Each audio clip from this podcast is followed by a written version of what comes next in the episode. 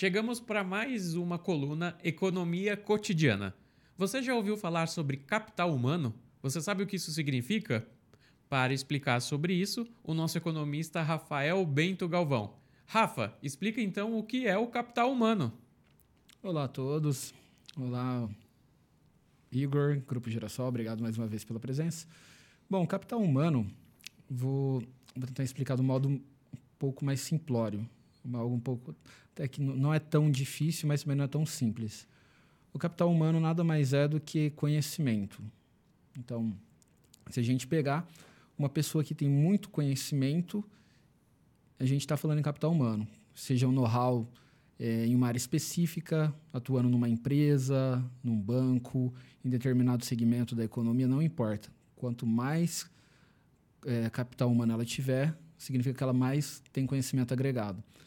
Ou seja, se a gente está falando também, pode ser um cientista, pode ser entre outros, entre outras funções ou profissões. Então, capital humano basicamente é, é conhecimento.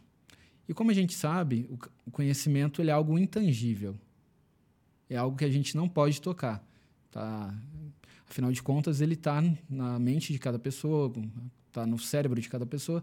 Então, isso se define como capital humano.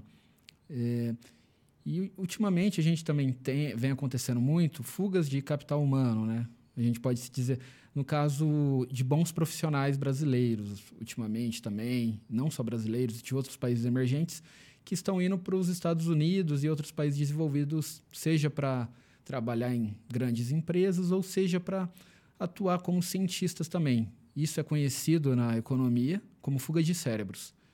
Então, basicamente, o país é mais atrativo, oferece propostas para essa pessoa se desenvolver na sua área profissional, na sua área acadêmica, e ela acaba optando por deixar o país de origem. Isso acaba sendo ruim para países como o Brasil, entre outros emergentes, pois acaba perdendo grandes talentos, né?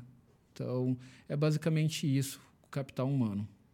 Muito interessante, Rafa. Obrigado por essa explicação de mais um termo da economia aqui para gente e nos torna mais conhecedores dessa arte que é a economia. Obrigado e vocês que estão em casa, a gente volta na próxima semana com mais uma coluna Economia Cotidiana aqui na Rádio Girassol.